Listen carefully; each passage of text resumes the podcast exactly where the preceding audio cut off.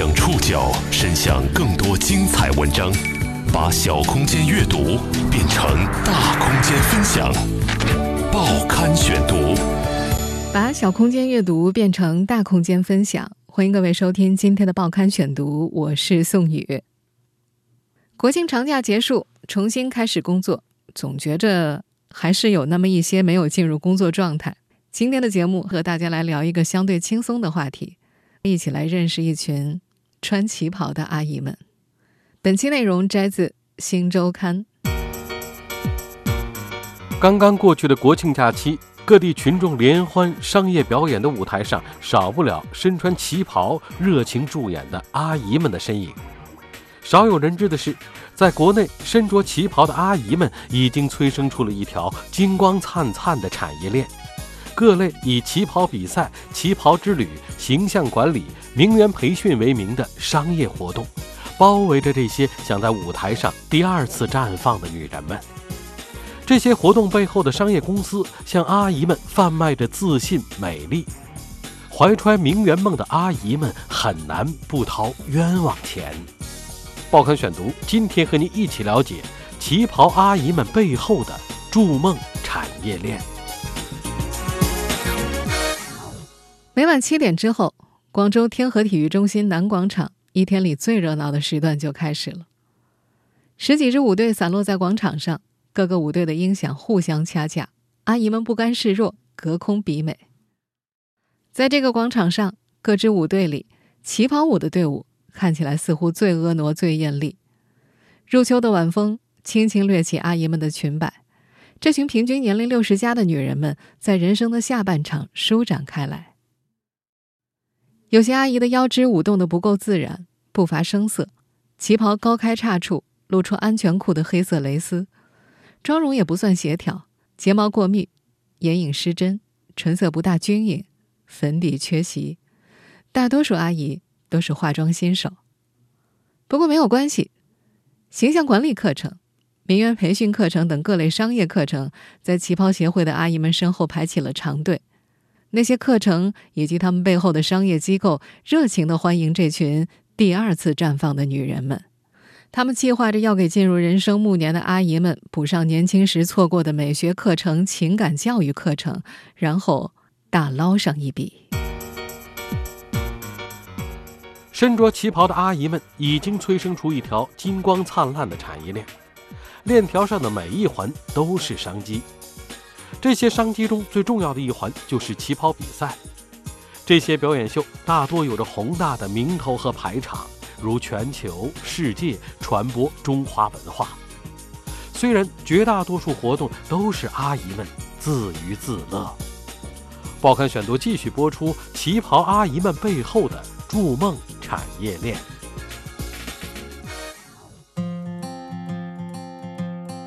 再过一个月，丽霞阿姨。就六十四岁了，当然，他更希望别人叫她丽霞姐。一百二十八 G 的手机，九十七 G 都是照片，除了刚出生不久的外孙的照片，剩下的都是丽霞姐参加旗袍协会的照片和视频。家里的电视柜、空调上都是她参加比赛的奖杯和证书。高中毕业之后，丽霞就没拿过奖。可是自从加入旗袍协会之后，人生欠她的奖杯全都给补上了。两年前，丽霞姐加入了某家旗袍协会。此前，她是小区附近一带的广场舞达人。虽然已经六十多岁了，但丽霞姐身材挺拔，气质出众，在姐妹中号召影响力都是首屈一指的。朋友圈随便发布一张自己的照片，就能获得八十多个赞。旗袍协会。和街头野生的广场舞异曲同工，目的都是锻炼加社交，但两者又略有不同。前者有统一的组织，凝聚力更强，活动更丰富，主题更加鲜明，都是以旗袍为主，其他特色服饰为辅。当然，也更需要砸钱，少则数百元，多则上万元。就说丽霞姐吧，二零一九年。他随旗袍协会赴迪拜演出，参加某品牌赞助的世界旗袍歌舞大赛。说是世界大赛，准备的匆匆忙忙，排练时长还不及平时市里的文艺汇演呢。最后，旗袍协会的会长发话：上台即兴走一圈就行。到了迪拜之后，阿姨们的演出场地被安排在当地一家剧院，幕布是动态的蓝色海洋。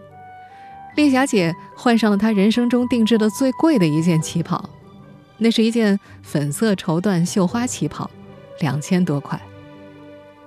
银幕上的海洋塑料感十足，和她的高级旗袍并不相称。那天的舞台上热热闹闹的，舞台下却有些冷清，不太有世界大赛的样子。好在阿姨们表演的尽情尽兴，丽霞在台上走了一圈，获得了最佳个人魅力奖。那天参赛的每个姐妹都有奖拿，都是不同领域里的最佳。大家迫不及待地在朋友圈里分享自己的高光时刻。西餐吃饱了，旅游景点打卡了，还在游轮上观望了世界第一高楼哈利法塔。这程下来，大家手里的美照都增加了数百张。和丽霞姐一样，阿姨们都满足了。不过这趟五天的旅行价格并不低，前前后后算下来近万元。此外，还有诸多定制的行头需要购买，比方说统一的粉色行李箱两百块，飞机上穿的制服三百块。但阿姨们对此毫无怨言，她们觉着整整齐齐才像一个团队，有气势才能代表中国。这些由当地旗袍协会举办的活动，名字从来都追求大气排场，随便一场晚会的名称都会含有全球、世界等国际化的前缀。诸如什么全球旗袍春晚、世界旗袍联盟、全球名媛、世界旗袍礼仪皇后等等，与国际接轨是旗袍协会活动的宗旨。因为自称身兼向世界传播中华文化的重大使命，所以相比其他的广场舞流派，家国情怀是旗袍协会的特色之一。参加旗袍协会这两年，六十四岁的丽霞姐。从来没有在协会里认识广东地区以外的姐妹，但这并不妨碍那些一辈子没出过国的阿姨们争做全球名媛，也不妨碍她们向世界出发。这样的争夺以及向世界出发，当然不止在广东一地，全国各处都在不停的轮番上演。您不妨留心一下身边的演出，哪怕是公园里的一场小小的文艺汇演，都可能会有世界名头的横幅出现。好在，这些参加的阿姨们也并不在乎有没有真正的舞台，反正哪里都可以是他们的舞台。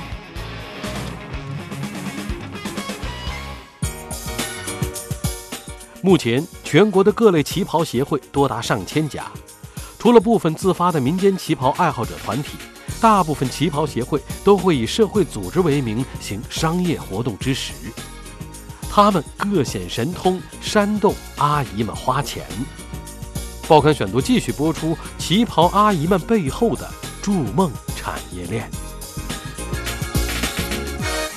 在接受《新周刊》采访的时候，丽霞姐所参加的那家旗袍协会的会长助理刘姐强调：“哎呀，旗袍协会嘛，就是个民间公益组织。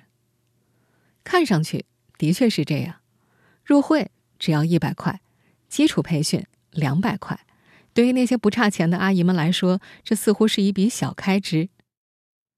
不过，但凡加入旗袍协会，不仅人不会闲着，钱包更加不会闲着。旗袍协会的比赛活动相当密集，各种文艺汇演、游学活动提前占据了全年日历。所有比赛都需要缴费参与的，而且需要购买配套的演出服饰和道具。大到旗袍、汉服，小到扇子、花伞、头饰什么的。虽说每笔活动的费用并不多，统一的服饰不会超过小几百，但是一个月参加上几场活动，支出怎么也得在千元上下。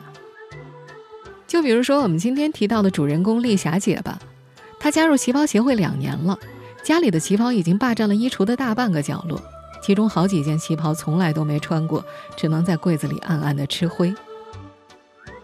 经济基础薄弱的阿姨们也很快被一次次的活动费用劝退，留下那些不差钱的阿姨们。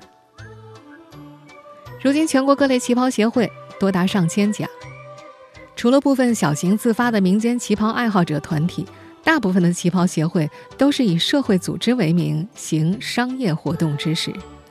比如丽霞姐所加入的那家旗袍协会，实际上隶属于一家深圳的传媒公司，这和前面那位会长助理所说的公益性质截然不同。要知道，在公司们的眼里，阿姨们那可都是消费潜力股。全国大部分的旗袍协会会携手各大商业机构，不遗余力地煽动阿姨们的消费欲。首先，最重要的一点就是要向阿姨们贩卖自信。年过五十的玉影就是深圳那家旗袍协会的会长。玉影阿姨端庄俏丽，心态年轻，是协会的灵魂。她总在鼓励姐妹们发现自己的美。她在朋友圈。会发布旗袍模特师资班的短视频广告，配文是“女人是世界上最美的花，我们要用心呵护她”。这话不假，旗袍协会的阿姨们普遍要自信很多，只不过这呵护美丽、树立自信的背后，藏着并不太美丽的生意经。在某家旗袍协会的百人群里，超过半数的阿姨都使用自己本人的头像，最常见的拍摄搭配。是身着长裙，四周花团锦簇。在旗袍协会里流传着这样一种信条：用自己的照片当头像的人是热爱生活、做人真诚、充满自信的人。没有一个阿姨不想成为这种人。这些阿姨们在微信群里互称仙女，无时无刻不在为彼此打气。随之而生的是大大小小的旗袍女神节。这些人造节日暗藏的消费逻辑是。想要变女神，先来买旗袍。对于旗袍协会里的阿姨们来说，占 C 位、上电视是几乎每一个阿姨的梦想。电视台的摄像机伸过来，阿姨们的表情管理立马升级，状态焕发，个个都期待自己被拍到特写。谁被拍到就是赚到，以后就可以成为茶余饭后的谈资了。CCTV 大多是这些阿姨们的终极梦想。不过，即便央视上不了，还有一大批 CCTV 网络电视的衍生节目可以上去抛头露面。于是，各类演出活动便会用 CCTV 直播作为噱头去吸引阿姨们，还阿姨们一个年轻时候的电视梦。在旗袍协会的各种演出里，如何抢 C 位就成了一门学问。当然，妆容打扮、体态气质都是加分项，但本质上还是暗戳戳的权力较量。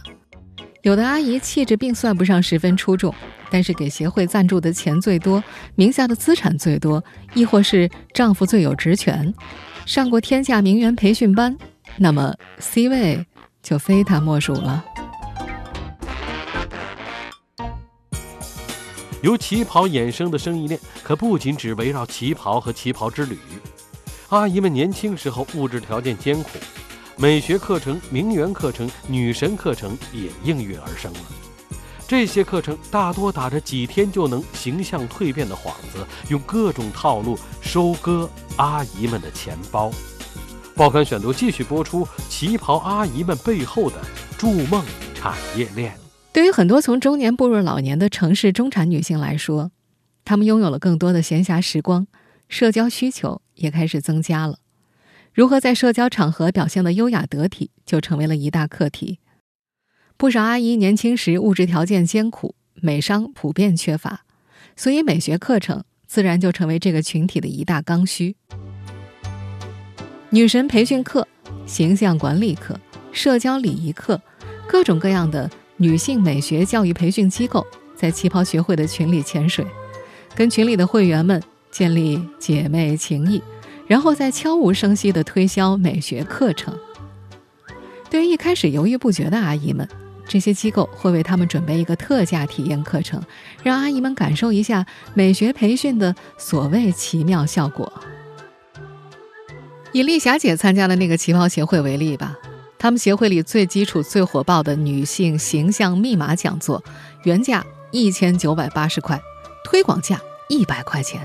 声称可以帮助阿姨们解锁妆容、发型、色彩、风格和衣橱五个维度的密码，这样的折扣力度让不明所以的阿姨们感觉，哎呀，占了大便宜了。在课程广告里，几位打扮邋遢的女性在上过进修课之后，从路人变身为女神，不仅服装搭配、妆容、发型提升了好几个等级，就连肤色、都 P 白了好几个梯度。广告右下角还会附着知名作家从来没说过的所谓名言，比如会写上毛姆说：“世界上没有丑女人，只有懒女人。”等等等等。这类机构的宣传话术还经常会把个体女性的形象和国家形象捆绑，比方说会说什么“让中国女性成为世界的榜样”之类的。这样一来，旗袍协会里的阿姨们就获得了一种变美就是为国争光的骄傲感。当然，这仅仅是中老年女性美学课程的入场券。在活动现场获得与所谓的形象管理导师一对一的接触之后，机构们的营销才刚刚开始呢。在他们的口中，不仅有美商，还有情商和财商。这些机构会竭力向阿姨们推销，美商只是提升的第一步，情商和财商才是一个女性提升形象的重要一步。于是，在旗袍协会的各种活动里，女性魅力演讲课程、情绪管理课程、婚姻经营课程、婆媳关系课程以及各种理财课程接踵而至。这些课程有个共同的特点：贵。比方说，某个三天两晚的婚姻经营课程，价格要四万块钱左右。而这些高价的所谓的婚姻经营课程的广告套路都是如出一辙的。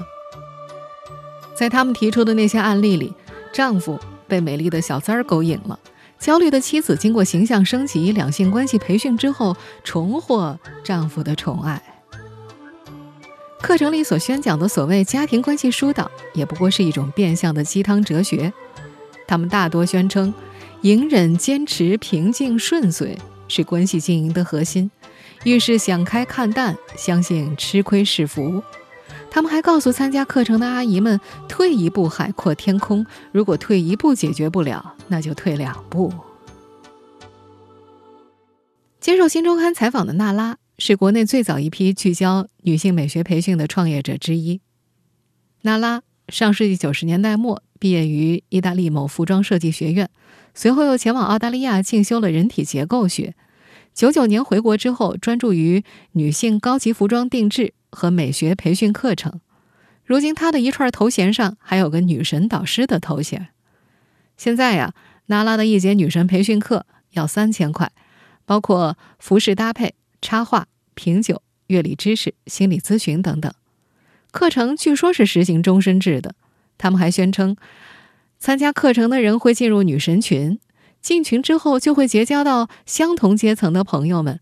各行各业的精英女性聚集在一起，大家一起变女神。在业内，娜拉卖的这项课程的价格只是一个平均水平。她在接受采访的时候谈到这些课程是这么说的：“说这个年龄段的女性早就实现财务自由了，钱对她们来说不是事儿。如何找到帮助自己完美蜕变的课程才是重要的。”据说呀，业内还有些封闭式的名媛培训课。十天课程的价格是从五万到十几万不等，别以为报名十万块的培训课程就万事大吉了。参加课程之后，一系列的捆绑销售依然是层出不穷。例如，在参加了所谓的马术培训课之后，导师就会竭力推荐购买相应的马具和骑马套装；还有西餐礼仪课程过后，就会推荐定制私人晚礼服等等。在女性美学培训的从业者娜拉的口中，几十万就能让你形象蜕变、处理好家庭关系、挽救一场婚姻，这意味着能够最终挽救上千万乃至上亿元的家产啊！对于阿姨们来说，何乐而不为呢？这就是旗袍协会消费的最高阶了。就这样，从几百元到几十万的活动推销当中，阿姨们的价值一步步。被商业机构筛选着，他们似乎在各类比赛和课程培训当中胜出了，但回头看一看，胜出的真的是这些旗袍阿姨们吗？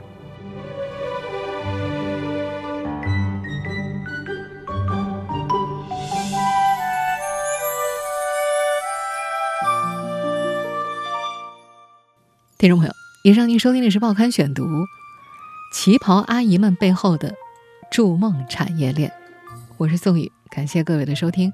今天节目内容摘自《新周刊》，收听节目复播，您可以关注《报刊选读》的微信公众号“宋宇的报刊选读”。我们下期节目时间再见。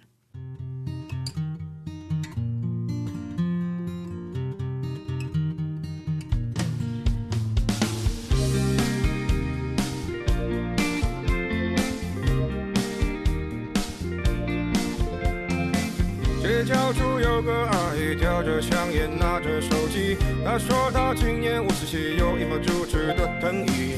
弄堂风吹吹，喝一喝是我们的黄酒，整天笑嘻嘻，偶尔也会有小脾气。她说她三十年前前凸后翘，美若天仙，后来她选择了爱情，嫁到了医院路开小店。弄堂风吹一吹，喝一喝是我们的黄酒，整天笑嘻偶尔也会有小脾气。农场阿姨，她活得很是洒脱。她说现在年轻人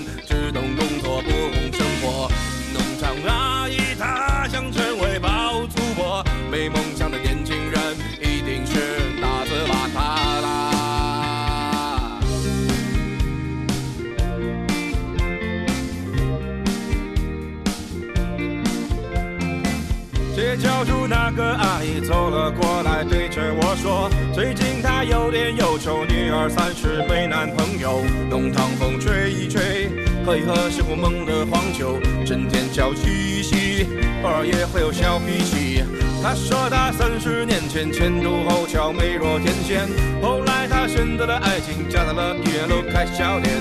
弄堂风吹一吹，喝一喝是我梦的黄酒，整天笑嘻嘻，偶尔也会有小脾气。